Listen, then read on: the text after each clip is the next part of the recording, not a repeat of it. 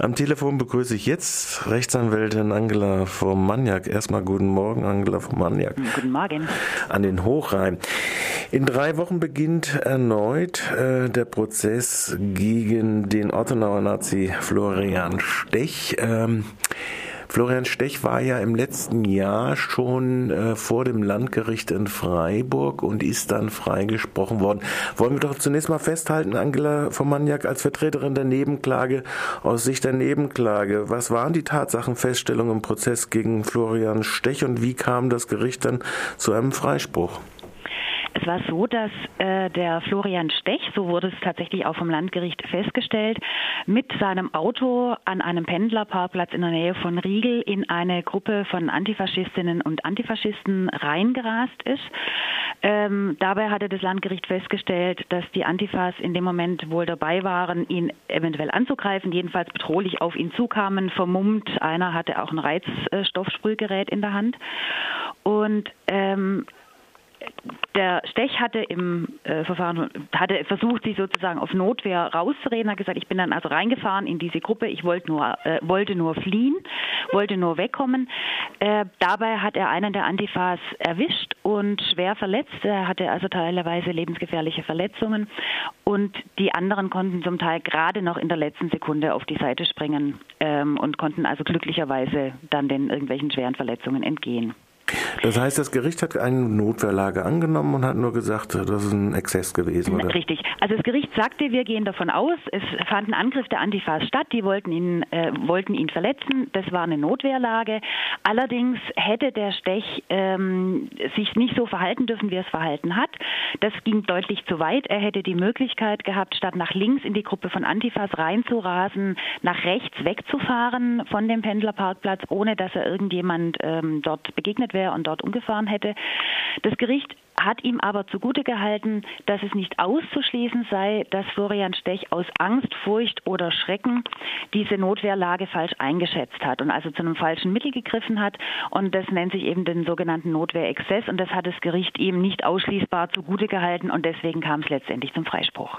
Nun hat ja der Bundesgerichtshof gesagt, das kann ja nicht sein, hat unter anderem darauf verwiesen, dass das Gericht äh, in der rechtlichen Bewertung nicht richtig bewertet hat oder zumindest nicht äh, sich auseinandergesetzt hat mit der Tatsache, dass er vor dieser ganzen Aktion auf diesem Pendlerparkplatz unmittelbar davor in einer Facebook-Kommunikation mehrfach sich gewünscht hat, doch, dass doch diese, ich weiß gar nicht, wie seine Wortwahl noch gewesen ist, äh, ihm mal vors Messer kommen, damit sie über die Klinge springen können. Also durchaus ein Absichtshandeln, ein Vorwegdenken von solchen Situationen schon gehabt hat. Ist das der rechtliche Grund, weshalb es jetzt zur Berufungsverhandlung neu kommt? Richtig. Also es war so, wir als Nebenklagevertreter sind gemeinsam mit der Staatsanwaltschaft witzigerweise in die Revision gegangen und haben dieses äh, freisprechende Urteil angegriffen. Und der Bundesgerichtshof hat in der Tat entschieden, dass das Urteil aufgehoben und, äh, werden muss und eben das Verfahren neu aufgerollt werden muss. Und wie du gerade völlig richtig erwähnt hast, der Bundesgerichtshof hat was ganz Interessantes gemacht. Der hat in Zweifel gezogen, anders als das Landgericht, ob hier überhaupt von einer Notwehrhandlung bei Florian Stech auszugehen sei. Der Bundesgerichtshof sagte nämlich, zur Notwehr gehört zwingend mit dazu, dass ich nicht nur tatsächlich eine Notwehrlage habe, sondern dass die Handlung tatsächlich auch vom Verteidigungswillen getragen wird. Ne? Also ich kann mich nur dann auf Notwehr berufen, wenn ich mich tatsächlich auch wehren will. Wenn eventuell andere Aspekte dazukommen und die überwiegen, wie beispielsweise Rache, politischer Hass auf politisch Andersdenkende und so weiter, dann kann man eventuell nicht mehr von einer Notwehr äh, ausgehen. Und genau das hat der Bundesgerichtshof hier in Zweifel gezogen, vor dem Hintergrund, dass es sich bei Florian Stech um einen bekennenden Nazi handelt und vor allem eben vor dem Hintergrund, dass er in der Tat drei Tage vor dieser Tat äh, gegenüber Gesinnungskameraden äh, im Internet fantasiert hat, äh, wie er doch hofft, dass er, dass so eine Zecke ihn mal angreift, damit er ihn über die Springe, äh, Klinge springen lassen kann. Ähm, und äh, hat sich darüber gefreut, dass er sich dann sogar auf Notwehr rausreden könnte. Und es gab noch diverse andere Gewaltfantasien, der, die er da im Internet geäußert hat. Und da sagte der Bundesgerichtshof, das müssen wir doch nochmal ausrollen, äh, aufrollen. Ja. Jetzt Hauptsache, jetzt hatte ja der äh, Verteidiger von Florian, der Pflichtverteidiger Ulf Köpke, eine Version aufgegriffen, die äh, sehr nah bei den US-amerikanischen Theorien des Notwehrs sind, die sagt, ich brauche nicht zu weichen, wenn ich einen rechtswidrigen Angriff habe. Das hat weder das Landgericht gefolgt, der BGH in dieser Interpretation, wie du sie jetzt auch gerade präsentiert hast, äh, hat sich dem auch nicht angenähert. Es gibt aber so eine relativ starke Tendenz. Wird Köpke nochmal versuchen, diesen, diese Tendenz doch nochmal durchzusetzen? Der rechtlichen Bewertung oder wie schätzt ihr das jetzt zu, das, ja, zu dem künftigen Verfahren ein? Es wäre schön, wenn der BGH sich dieser Theorie nicht angeschlossen hätte und das macht das neue Verfahren auch wirklich extrem spannend und durchaus auch nicht ganz unproblematisch aus unserer Sicht. Der BGH sagte, ähm, wenn wir zum Ergebnis kommen sollten, dass die, diese, diese Handlung von Stech, dass die in der Tat von diesem Notwehrwillen getragen war, ähm, dann kommen wir, müssen wir tatsächlich eventuell zum Ergebnis kommen, dass er sich wirklich auf Notwehr berufen kann, weil diese schöne Formulierung, das Recht muss dem Unrecht nicht weichen. Das heißt, dann konnte man eventuell von ihm tatsächlich nicht verlangen, schändlich zu fliehen, ne, sondern dann war es durchaus möglicherweise angemessen, diese Angriffshandlung auch um den Preis, dass da jemand verletzt wird, äh, vorzunehmen. Ähm, und da schließen sich dann noch jede Menge andere Rechtsfragen an, die jetzt in dem Rahmen, glaube ich, zu kompliziert sind äh, darzulegen. Aber das heißt, und das macht das Verfahren auch so spannend. Das Landgericht hatte genauso wie die Verteidigung in der ersten Runde sich sehr, sehr stark darum bemüht, das Verfahren zu entpolitisieren. Also diese ganzen politischen Hintergründe so weit wie möglich aus dem Verfahren rauszuhalten.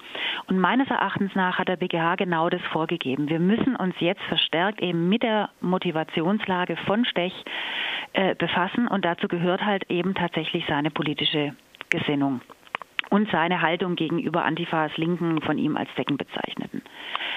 Und ähm, wenn uns das gelingt, ne, wenn uns das gelingt, eben zu verdeutlichen, dass die Handlung von Stech, so wie wir das sehen, in der Tat eben nicht von Notwehr getragen war, also von diesem Notwehrwillen, von dem Verteidigungswillen getragen war, sondern dass es hier tatsächlich darum ging und dass er äh, von ihm als Zecken bezeichneten Person eins auszuwischen, wirklich jemand schwer zu verletzen dann, ähm, wenn uns das gelingt, dann haben wir, denke ich, tatsächlich eine Chance, dass es zu einer Verurteilung von Florian Stech kommen wird. Wenn uns das nicht gelingt, dann wird es sehr, sehr spannend in dem Verfahren. Dieses Verfahren wird jetzt äh, praktisch in der gesamten Tatsachenaufnahme nochmal neu stattfinden, wenn ich das richtig sehe. Da wird es ja auch nochmal auf sowas kommen. Da, wir haben ja durchaus einen ganzen äh, Klumpatsch von Kollegen beziehungsweise Gesinnungsgenossen von Herrn Stech, die auch in diesem Verfahren ausgesagt haben, unter anderem aber auch welche, die nicht so ganz ausgesagt haben, beziehungsweise falsch benannt worden sind. Wird das alles nochmal benannt werden? Wird das alles nochmal aufgerollt werden?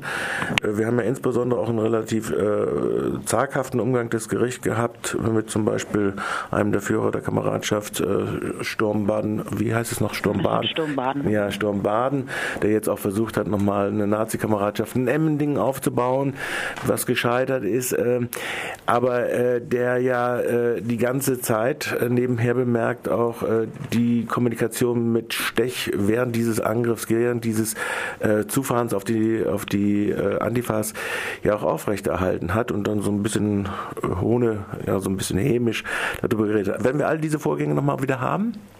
Werden wir. Wir haben einen Terminplan, der, glaube ich, neun oder zehn Verhandlungstage vorsieht.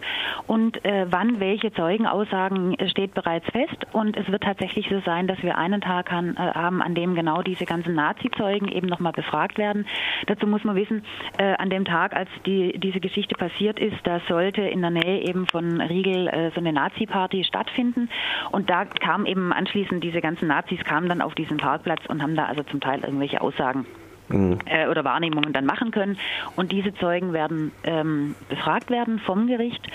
Ähm, es wird natürlich da auch eine Rolle spielen, inwieweit der Stech äh, tatsächlich ja völlig durch den Wind war. Ne? Also ähm, Angst, Furcht, Verwirrung und Schrecken. Ne? Das wird sicherlich nochmal aufgerollt werden müssen. Und es wird natürlich auch ein Stück weit darum gehen, um das Eingebundensein von Florian Stech in, äh, in diese Nazi-Szene. Mhm. Gut, also dann reden wir nochmal. Also 18. November wird das äh, losgehen. Du hast Ja. gesagt, wie viel? Neun Verhandlungstage? Ja, Oder sogar zehn. Ich Zehn. muss ehrlich gesagt mal nachgucken. Ja. Das wird dann immer so ein, zwei Verhandlungstage pro Woche sein. Zieht sich das dann bis Jahresende hin oder, oder wie, wie muss man sich vorstellen? Ja, Ungefähr? das zieht sich bis kurz vor Weihnachten hin. Es kann natürlich sein, dass wir gar nicht alle Verhandlungstage brauchen. Also das sind ein paar Verhandlungstage, wo jetzt also keine Zeugen mehr äh, terminiert sind, wo man einfach schauen muss, was dann da noch passiert. Äh, das ist ja in der Regel so, dass in Strafverfahren dann tatsächlich im Laufe des Verfahrens oft noch irgendwelche Aspekte ähm, hochkommen, äh, mit denen man vorher nicht gerechnet hat. Und deswegen hat das Gericht da sehr großzügig terminiert. Okay, das sagt auch Angela von Maniak. Sie ist Vertreterin der Nebenklage im Verfahren gegen den Nazi-Stech aus der Ortenau. Ich bedanke mich für das Gespräch und die Hinweise auf diesen Prozess, denn in drei Wochen, ja, knapp drei Wochen, 18.11. ist ein Montag, oder? Sehe ich das falsch? Ja. Äh, ist ein Montag, ja. Montag, okay, gut. Okay, in knapp drei Wochen also praktisch beginnen wird. Vielen Dank nach Lörrach. Tschüss. Tschüss.